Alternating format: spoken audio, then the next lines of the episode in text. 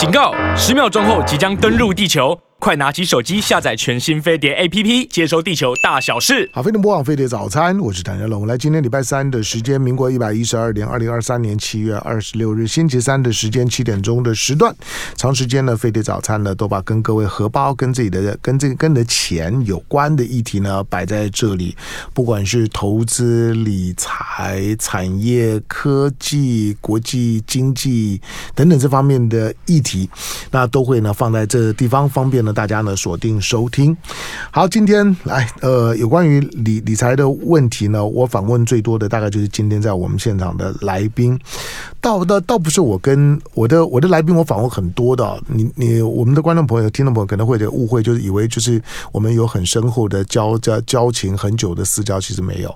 不管是比如说呃，我固定请他呢开开课讲庄子的蔡璧名老师，或者是今天到我们现现场的来美国右上成长基金的，就是说经理人阙又上，欢迎。哎，小龙好，大家好。阙又上呢，除了呢请我呢吃过巧克力以外，其他的没有。对啊，他他从美国回来之后，有时候呢会会给带带点吃的。好，不过呢，我我我我访问阙又上的原因是因为，对啊，这个人从我从我第一次访问他呢，嗯、看他类呃类似呢。传记式的很很传，我觉得我认为阙又上这个人是有故事的人，是传奇的人。嗯、第二就是这个人是有执念，然后我我觉得在投资的市场，在理财的领域里面，阙又上有一种就是说要要做一个稳健、长期成功的，就是说经理人所需要具备的特质，就是很稳，然后然后呢有想法。这个呢，这这个其实难难度是很高的。呃，在学习中，前两三年摔了一跤就，就就更感觉就是，他有时候真的还不是你聪不聪明的。嗯，嗯你知道华尔街流行一句话，说再聪明的人在华尔街面前都要低头。当然，当然，当然，就是他那个的变化，嗯、就是股海跟在市场面前都要谦虚，都要谦虚，都要低头，嗯、没有不可能的。嗯，你看矽谷银行，对一个。就不见了。嗯，排名十五的银行，而且瑞士信贷一百年，当然是一个犯错也不见了，就不见了。哎，你可以看厉不厉害？他那个是像大海一样，可以把铁达尼号，就是铁达尼号在海神的面前，他想着你算什么，对吧？股海一样，在市场面前，他那个变化，你看有谁算到这个美国这一次暴力升息快十九码，而且还有一码没完成？你看瞬间从来没有，很少二三十年都没发生过，就那么一次。嗯，对吧？也大家第一个没算到俄乌战争，也没算到中国大陆封城这么厉害的封城，所以啊，它那个变化就是我们常开玩笑讲，股票市场没什么不可能，嗯，没什么不可能的。好，呃，阙阙又上，因为他呃台在台湾、美国之间呢两两个地方呢跑来跑去。那有过过去已经访问过阙又上几回，他的他的故事以及他个人的个人的成长的经验，我觉得是阙又上之所以是阙又上非常重要的原因。好，那再再来就是阙又上。我觉得很难得，就是到了这个这个阶段的时候，我觉得阙又上还还保持的很频繁、很密集、很有而且很有诚意的书写。就是我说很有诚意的书写，就是我看得出来阙又上写的这这些的东东西，并不是为了要卖钱。所以阙又阙又上的几本书，我我觉得里面都没有我在一一般的市场的这种的畅销书里面常见的哗众取宠的那个腔调。作为一个。一个投资理财的经理人，然后不用这种太哗众取宠的腔调去书写，这很难哦。那这非常非常难。好，那今天的阙又上来，呃，这本书，在这本书呢是阙又上的过去的书的再版，对不对？真定真真定版啊，这这个真定花了我写了三万多字哦，快五百页了。哎，你的你的你的手，你的原版是什么时候出的？二零一六。二零一六应该是一六，对，时隔时隔七年，七年半。好，这本书呢，你没有学到的资产配置，嗯、巴菲特呢默默在做的事。那作者呢是缺右上。好，那这里面当然你的你在封面里面的节的副标题里面谈到了阿甘投资法的进阶版，与巴菲特同行，学习进可攻退可守的成功战略。对了，讲到投资理财赚钱稳健，在这听了都很兴奋，很很热血，嗯、觉得、嗯、觉得我好像只要很简单的听缺右上的话之后呢，我这辈子。就不担心了，我就发财了，或者或者呢，我就我我就财富自由了，就衣食无无缺了。我他们讲不当然不会是这么简单了。不过我们我们先来看，就是说第一个这本书里面，我们先回到这本书，我们再谈到你为什么要要增订。所以第一个就是这本书，当然重点是巴菲特。对于你这样的这样子一个。一个长时间呢，在做投资理财的人的一个专业的投资人的角度来来看，巴菲特有什么特别？你知道蔡琴有一首歌是吧？嗯、读你千遍不厌倦，嗯，读你。对，巴菲特可以说在投资跟人的部分里头，他已经少数是我认为具备这个条条件。嗯，读他读他千遍不厌倦，他在每一次读都有收获。对他每一个阶段的转身哈，跟学习啊，这个人除了他聪明以外，嗯、那有很多的际遇。你可以看啊，他稳。如果要真的用一个字来形容，就是他在投资上的稳。嗯，做人的可以说是他到了已经是中国人讲的那个，你可以看他百分之九十的财产捐出去。嗯，然后他还是享受赚钱。所以你可以看他的背后，他生活非常简朴。对，而且他带动了美国很多有钱人，嗯，投入公益之后的带动，嗯，那这个就是叫影响力啊。他从以中国人来讲叫啊齐家，我们先不讲了。那老婆曾经差一点，应该有一点啊，这个那个这个我们半开玩笑讲，可能是外遇啊，那又回来啊。那那段也很精彩，当然大家比较不舍得进去去那个，哎，巴菲特他那么老了讲这干嘛？哎，不不，对，他那个他不是他最老的时候，巴菲特在呃，巴菲特上对人，你可以看啊，他这个在整个市场上很有影响力啊。我们齐家治国平天下，我们先不讲这个，就是说他个人啊，穷则独善其身，他富则兼善天下，他做到，嗯，他。而且他对一个目标，那你看他从他们六岁就开始干活了。嗯，他出生在那个一九经济大萧条的时代。嗯，所以他那个环境里，他从六七岁就开始打工啊。嗯，而且很执着的那个，但是他赚的钱竟然可以，有些赚的钱就是他一够他一辈子那个。他不是啊，他把整个整个全美国大家带动了，嗯，对吧？而且很多人是是去听他的，而且他。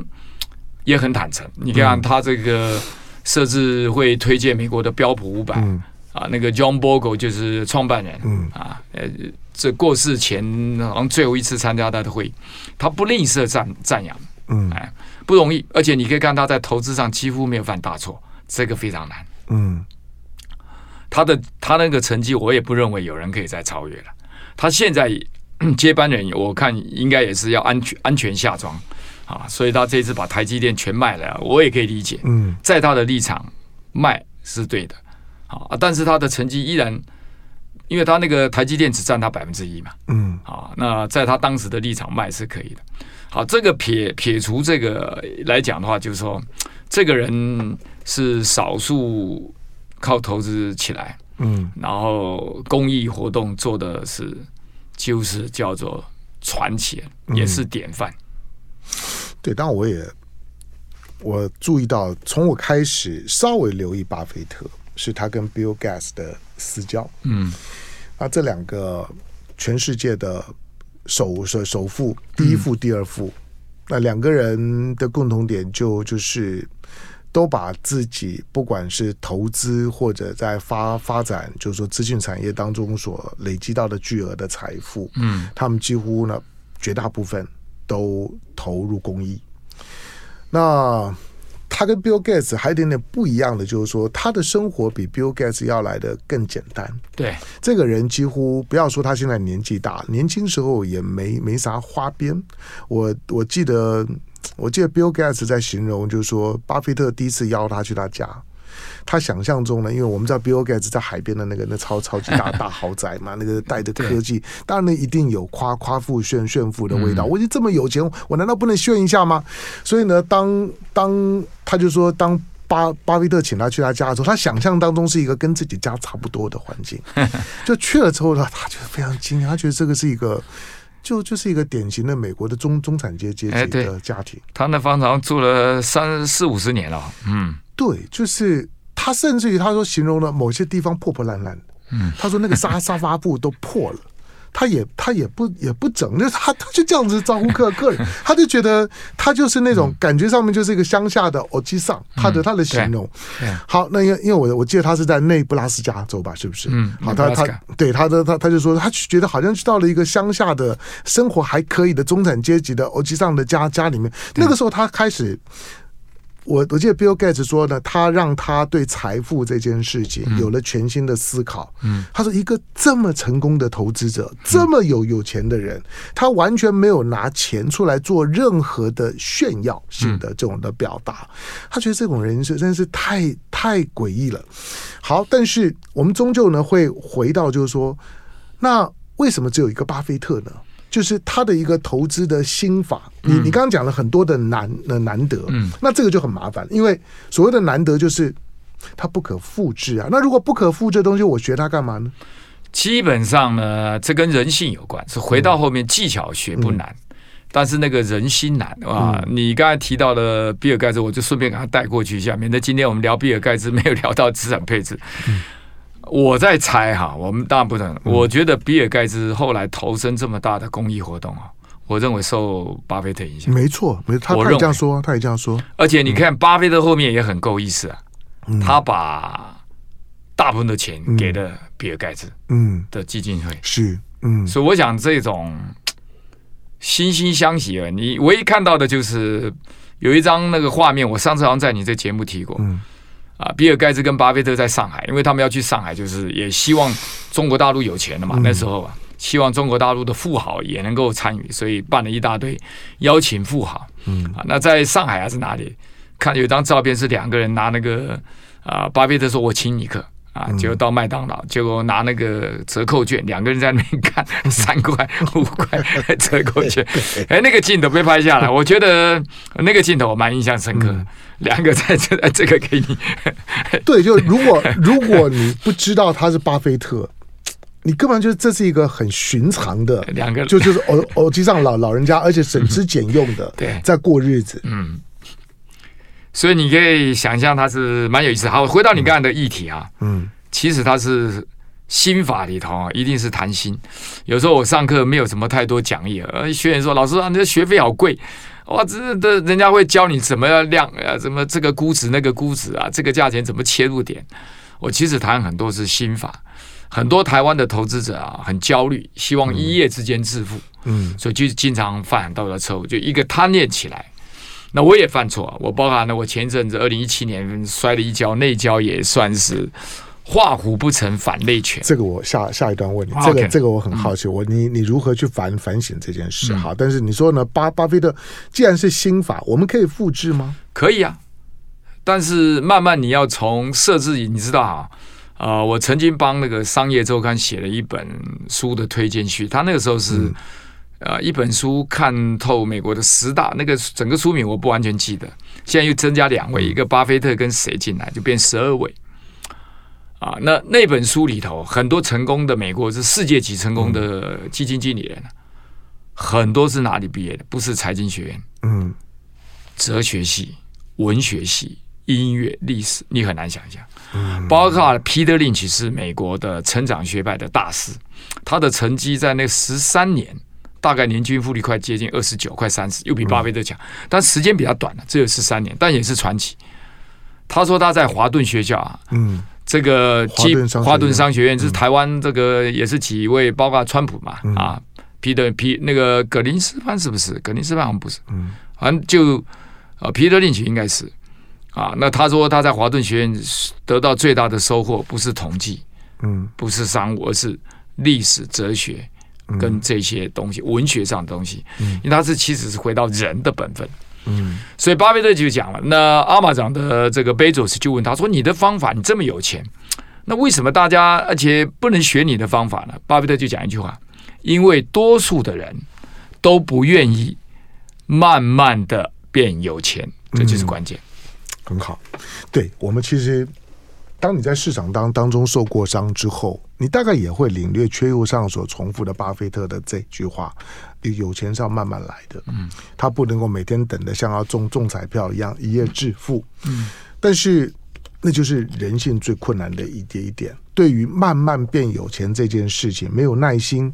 还包括了你在慢慢变有钱的过程当中，你还得要承受呢。可能有一段时间呢是慢慢变没钱，很快的变变没钱，你都已经吓得要死了，还要慢慢变有钱。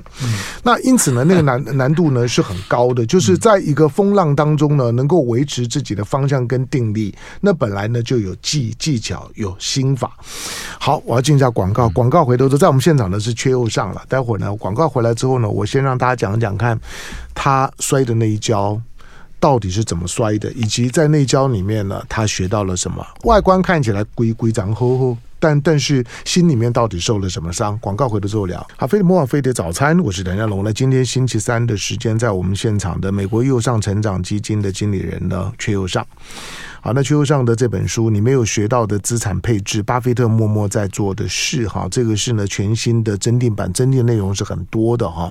他把他二零一六年的二零一六年的书呢增增订，增订的部分呢，我下个月再找阙又上聊。那这本书呢，时报出版书，我建议大家呢自己找来看，特别如果你要学到一些比较能够慢慢变有钱，但是只要你能够呢守得住，一定会变有钱的心法。的话，那有关于呢，巴菲特的投资者哲学是你一定要学要看，但并不是看了之后就一定会了，没有没有这么的简单。但是起码你要知道巴菲特是怎么办到的，那能不能够复制？那这个呢，师师傅领进门，修行在在个人，那个修行很重要，我们往往忽略了修行这件事情。好，在我们现场是缺又上，刚刚讲到就是说。你刚你刚刚讲说，你也你也你也摔了一大跤。嗯。第一个就是说，你如何去理解为为什么叫摔了一大跤，以及摔了一大跤，你学到了什么？基本上哈，我在这一次我在真定版在在刚好把时事的东西写进来啊，嗯，呃，写到那个细谷银行，嗯，写到了，你看啊，这么这么一家银行啊，瞬间就结束了，包含瑞士信贷，嗯，就说我们。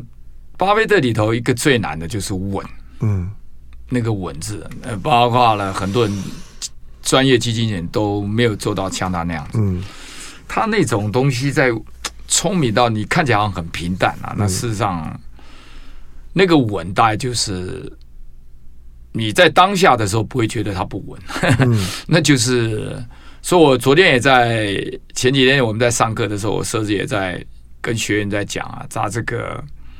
他去找他的老师啊，格拉汉啊，当年是看了他的书去哥伦比亚念书嘛，嗯嗯、就为了接近这个教授。嗯，价值型投资，价值型投资，嗯、格拉汉 （Greenham） 啊，Benjamin Graham，班哲明·格拉汉、啊。嗯，那毕业之后，他想留下来工作啊，嗯、老说不不要薪水，老师拒绝了。但是他那三年里头持续跟老师保持联络，老师最后让他来，来了那三年。那三年里头，我觉得如果没有那三年啊，会不会是今天的巴菲特？因为三若干年之后，他老师也退休了嘛，不做了。那葛拉汉是什么吧？葛拉汉是在经济大萧条的时候破产，嗯，就他认为已经谷底了，然后开始融资加码，结果一九二九、一九三二那那那阵子杀到整个股市是跌了八十趴，美国股市啊。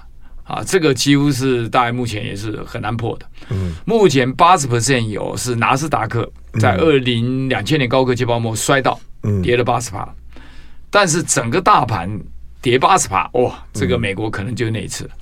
他老师是从破产中岳父给了钱后再站起来，所以我相信那几年里头啊，巴菲特学到的那个稳啊，嗯，啊，你可以看。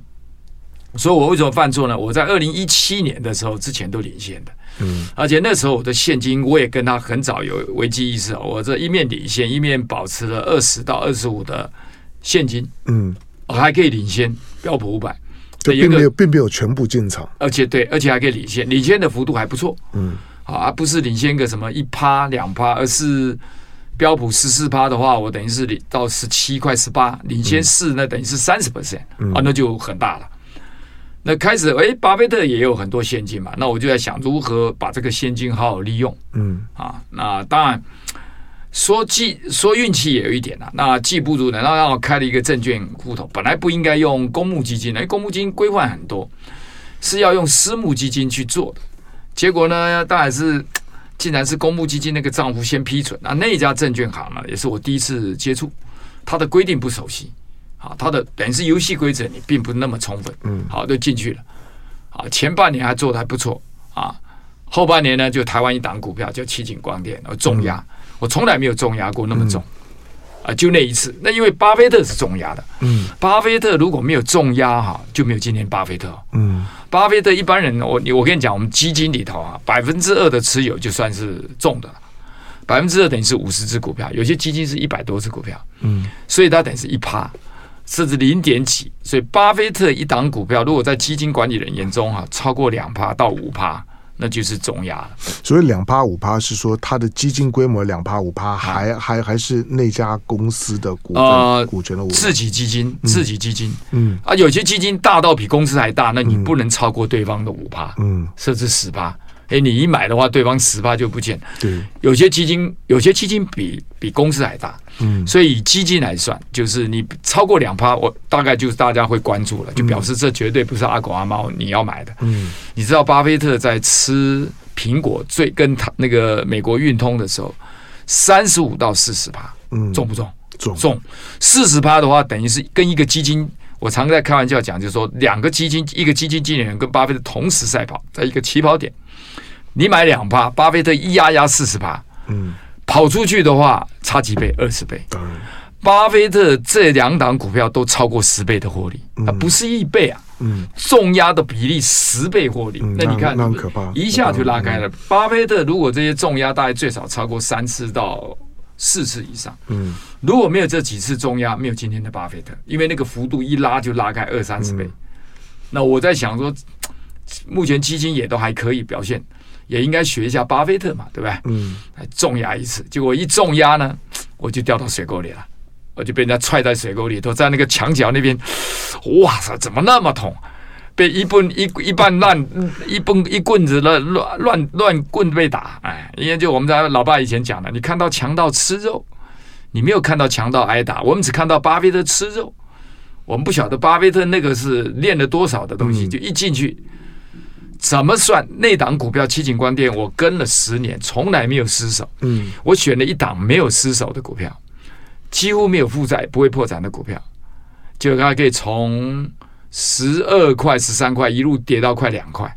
嗯，所以那一档你看，而且偏偏我又重压它，我当时就选了，而且我要的那个时间点啊，那个投机的时间点大概两个礼拜，就在我上次我提了，在十二月圣诞节是二十五号嘛。我十五号之前我就把它结束，然后呢，带着那一笔钱，好好的过一下圣诞节。嗯，啊，结果不是，那一反转啊，就从来没回去过。哦，一直到后面，所以这一棒呢，就我就从华尔街操盘手就变被盘操。哎，啊，这个呢，啊，我现在讲起来当然是痛啊，因为你几乎是领先了八年嘛。嗯，你差不多再两年就是一个十年很完整的经历，领先大盘。你领先一年不稀奇，你领先三年也不稀奇，五年呢，开始大家会想说，哎，这大概不会是踩到狗屎运，因为五年了嘛，七年可以了，我们那时候已经跨七年，接下来就是等一个十年的一个指标，结果我们就在好像像那个龙舟啊，龙船舟要夺标的时候，那个旗手啊，人就扑出去了，嗯，悬在那个那个地方，然后手要拿，结果咚咚，那个船呢碰到一个石头，那个 夺标手呢就蹦咚就在河里头了。那瞬间你就发现，哎，怎么会到河里头去了？不够稳。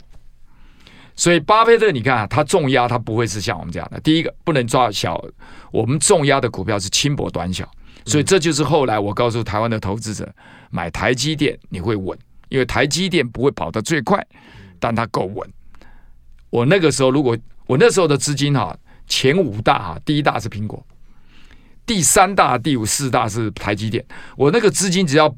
偏向这两个啊，我今天应该都还是操盘手。嗯，但是我既然偏了一个，希望获利更高的轻薄短小的，一次飙个十倍那种的，你可以看，就那么一下子，从来没失手的，而我只要投机十五天，嗯啊，然后选一个没有负债的，哎，就所有的乱东西都落在那个最坏的点上。嗯，哎，那那听起来可能是不好，对不对？但你要是跟细谷银行的那个 CEO 旧 CEO 碰面，他会拍拍你肩膀，啊，兄弟，你还不错，我一次就出局了，你现在还可以有的混。好，哎，你遇到这件事情，可能是许多投资人，虽然虽然资资金的部位当然不会不会跟你的基金相提并论，但是是许多投资人，在投资经验当中可能都遇到过，就是重压某一支。可能基于消消消息面，自己以为有内线，都都可能会。但是我我比较好奇的是，当你摔了这么大一跤，被被盘操的这么惨之后，你是怎么去度过那那段时间的？就是你你如何因应这个你没有遇到过的挫折？这个要度过大概也很难啊。说实在，说难不难啊？甚至有时候起床，就是你伤伤口到现在都还痛。呃，现在不会痛，但是想起来还是会痛。那现在还是狗屁 狗屁叨叨，是因为它而来啊，因为它而来啊。那让你看了人生所有东西的一个挑战，因为你是在几乎要夺标的一个状态啊。有时候那一阵子起床的时候，甚至入睡都想说歪咪，就像有些癌症病人啊，那被宣判的时候，他想怎么会是我？嗯。哇，你辛苦！我那个东西，你看啊，我在美国第一个十年辛苦了十年后，第二个十年我开始是成立投顾公司，嗯啊，第三个十年就呃，第二个十年就开始想投信，因为华人在美国很少人成立投资信托公司，就那我就不服气啊，试试看啊，虽然小也没关系啊。好，那走了二三二十年，然后第二个十年一进来就碰到。高科技泡沫嘛，二两千年到二零零九年，美国失落的十年，好不容易你爬出洞外了，好开始跑一个七八年不错的时候，来又来了一个，那这个是自己摔的了。所以你说怎么度过哈？那那个大概以佛家来讲，就是说，第一个他说你要面对它，好，你要接受它，你要处理它，你要放下它，哦，这四个部分都很难过。啊，当然最难是放下，但是背后也不得不放下，嗯、因为所有的鸟事、凡事、琐事都来了。那我们还有一位私募基金的这个投资者，因为这个事情还还告啊，提告还提告。那当时我是坚持在美，第一个在美国提告啊，我是坚持就是让法律来解决，因为我认为我没有犯任何错误。嗯，啊，如果我动不动就和解，以后所有东西里头，那在美国也提告，台湾也都提告。不，还不错的。台湾两个提告地方检察官彻底检查完之后，都都不觉得我有有任何错事。嗯，嗯啊，所以那个就结束，而且还下还好像还有地检署还有一封信是告诉对方不可以再任何理由再提告。嗯啊，第一次他可能说我抢他钱，第二次他可能说我骗他钱。那同一件事情啊，好像是这样。我的律师告诉我，就是啊，不能有再任何理由了。好，我是很愿意那个东西，所以那是蛮特别的。就是说你还好，唯一的好处就是我在全委大概占了我百分之六十到七十的资金，我没有犯同样的错误。嗯、还好，摔了股市摔了二十几年，保留了一点点那个。如果我同样都采取同样的策略，嗯、那今天就更惨。嗯，好，其实听听起来蛮惊悚，也蛮沮丧。呃，但也过去了之后呢，想一想，它又也是一个礼物。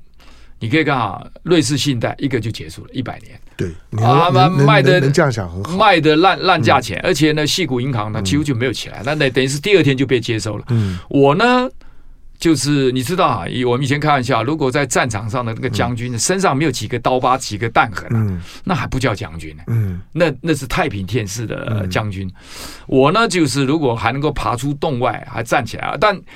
那你要这样讲哦，我那个摔下来之后啊，在二零二一、二零二零年，我打的不错啊，嗯，就摔下来是二零一九嘛，啊，二零二零年打出一百零八 percent，我的那个基金，第二年呢五十四趴，嗯，也不错，OK，但是呢，COVID nineteen 我还拉上去了，就是那个危机我掌掌握住，把它带上去了。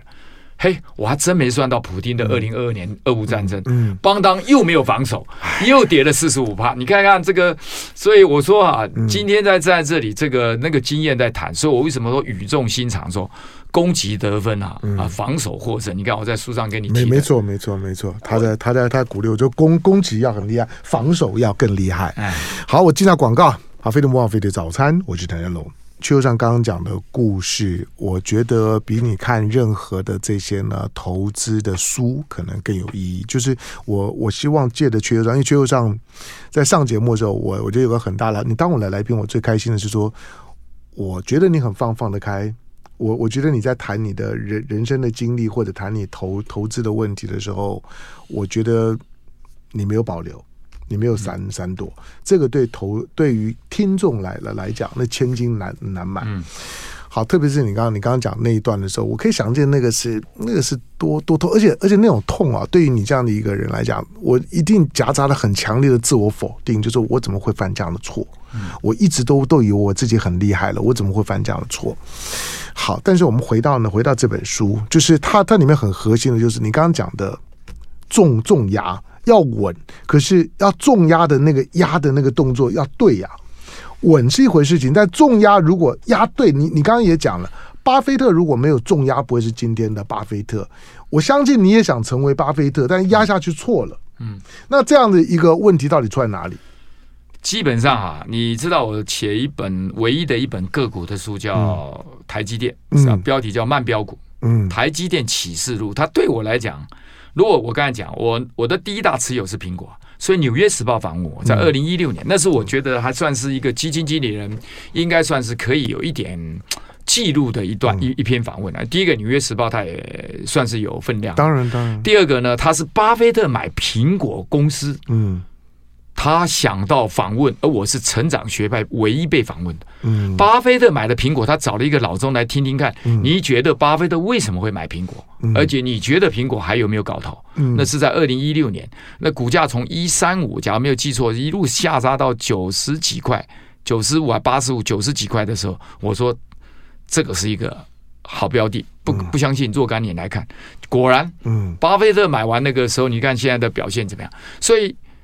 表示了，那你看，我当时如果重压的是是我，你看我刚才讲我的第一大持有苹果或第五大的台积电，都不是今天格局。所以那犯错在哪里呢？轻薄短小的股票啊，可以玩，但不要这样重压。你看巴菲特里头，可能像这种股票里头啊，重压，但也不会是他所有的大资产，同样是重压。所以巴菲特有一句话讲：你你你所谓的重压是大概你的资产的百分之几？通常哈，以基金来讲啊，超我刚才讲了，超过五就已经是很高了，十那一定是重压，超过百分之五，五算是重位、重压、重重部位。巴菲特的是在股票部分的三十，但他总资产也不是三十，所以一档股票如果是超过这种十 percent、二十 percent 以上，你的总资产就重压。我那个奇景观念到高最高的时候，快接近五十。五十，所以他等于是更重。所以巴菲特有一句话，他说：“那你这就是赌上去了啊！”不，那个时候刚好是就是啊，那要讲又后面有一些操作了，他不是完全就我们其实是卖一个权利金啊，去收他保费，但没想到他掉的那么厉害，我就必须履约把它买回来。那这个操作我们今天不讲，因为讲了很多人也可能一下听不懂。但重点就是，如果当时。我选择的是苹果或台积电，就算是这样跌下来，幅度都不会那么重，因为它是百分之八十的下挫，嗯啊，好，所以那个那个幅度就很大。但重点，我现在讲的就是说，学到什么？巴菲特有一句话，他说：“我要盖一座可以承受一部车啊，战车或者坦克车或者一般车可以承受三万磅、三万英镑的车子，这个桥梁支撑力可以承受三万磅，但是我只开一万磅的车子过去，嗯。嗯”稳不稳？稳。巴菲特整个的落实，你去看的。巴菲特很多人现在误以为他巴菲特投资股票占他全部的资产了，错了。现在可能还不到百分之四十，百分之六十在哪里？他的保险公司，他的现金，他的债券，他的子公司，什么巧克力工厂啦、冰淇淋工厂、钻石店，他最这个部分占了六十，这个部分占了四十才在股票里头。而这四十股票里头。第一大又是苹果，又最稳的，占了多少？快四十八，快四三十八，快到四十。所以你看，他打第一名的是够稳。我当时如果第一名是跟他这样的布局，那就不一样。嗯，好，所以巴菲特要学的那还有的那个。所以回来的时候，我为什么写台积电？我认为这档股票，呃，是足以，因为够稳啊，它不一定跑得最快。台积电不会是跑出来，因为它太太大对，但它稳。它下来的你都还上去，因为它打下的基础，所以你可以看我写慢标股，就是它可以慢也可以飙。那他启示录对我来讲，就在写他的时候，其实就在，我只是没有在书上完全告诉大家，因会写这本书是因为啊，这档股票是台湾可以稳，你可以从这档股票看懂。现在还是，嗯，现在还是，你看懂台积电，你就可以看懂怎么选择股票，因为你是回到基本分析去、嗯、啊，而且那就是叫一流企业的长相，台积电都有；一流企业长什么样子，台积电都有。然后最后是投资的深度价值，台积电也具备。所以这四个条件，台积电都在。所以我犯的错误，如果当时是抓这四个为做标的，就不是今天了。那就有一点点会接近巴菲特，画虎不成反类犬，但是。再做一次的话，巴菲特在某一个阶段都稳，包括台积电，一有风吹草动，他宁可不要了。嗯，他不要这一趴，他不要认为整个下去，所以他整个砍，这个砍把钱调到苹果，苹果现在屡创新高，所以巴菲特的那个稳啊，在他的身上发挥的淋漓尽致。那资产配置啊的精神，也就是有攻击有防守了。为什么会介绍这本书的写这本书，就是他有攻击有防守，所以他把股灾的因素都已经考虑进来了。嗯，所以各位如果照这个表操作哈，应该是讲说百分之九十九点九九九会赚钱。嗯，呃，所以我常开开玩笑讲，我说如果你要过瘾，选个股。嗯，啊，台积电跟宏达电两个名字公司都有电，但电的威力不一样。嗯，一个电的你想跳楼，对吧？所以呢，哎，这个就是 真的。呃，一个是攻击防守。嗯，所以选个股难度高，非常高。那我不是很建议，所以。我常开玩笑讲，如果要赚钱，选个股啊，不要过瘾，你就选个股，那一定保证你很过瘾。嗯、要赚钱，学资产配置的被动投资，嗯、让一流的企业在你背后。所以资产配置里头是完全不碰股票，用 ETF，、嗯、而且我只介绍三档啊。那今天不知道有没有时间，没时间我们就下次。嗯，我只介绍三档，下次哈。嗯，好，对你的，你这个这个你要你要记得，你你你下下次来的时候你要、嗯、你要那个，但在。我你你还记得你你上次来来的时候，你上次来的时候我们也聊了台积电。嗯，我记得你上次来的时候，你刚刚下飞机，你就很兴奋跟我讲说，你在节目上也公开讲，那时候台积电已经快跌破四百。四百四十几，我买了，对，连续买了一二十张，没有错。你就说呢，我们每天买一张，我记得我说每每天买了一定赚。对，那个时候呢，如果如果这时候回头去看，那也不过是去年的事儿吧，对不对？对，去年七月的时候，它摔到四百多，然后反弹回去，结果十月的时候，真的不知道巴菲特踹了一脚，嗯，就踹到了灌到三百七，嗯。啊。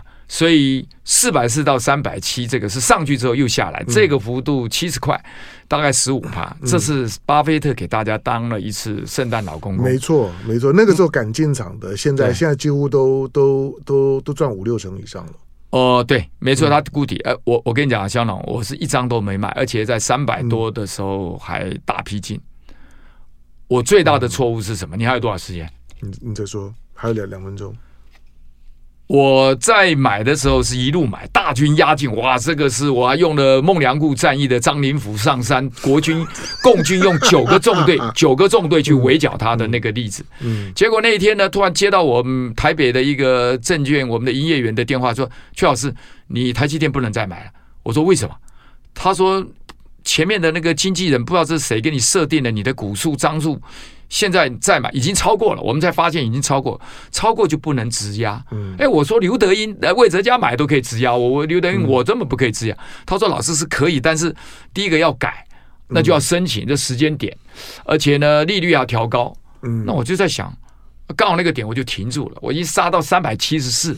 啊，那你就买，几乎买到最最低了。对对，而且是大量哦，集结，我是。那个孟良崮，我集结的所有不是九个纵队啊，所有的这都进来了，结果他一停我就停住了。嗯，后来我发现错误，为什么？当时就一路杀下去，我差他一趴的利息就归利息嘛，没错，对不对？不能这样拉下去。结果那时候还有资金，结果呢？台积电从三七零到现在大概五十趴，说我为了一趴呢丢掉了五十趴。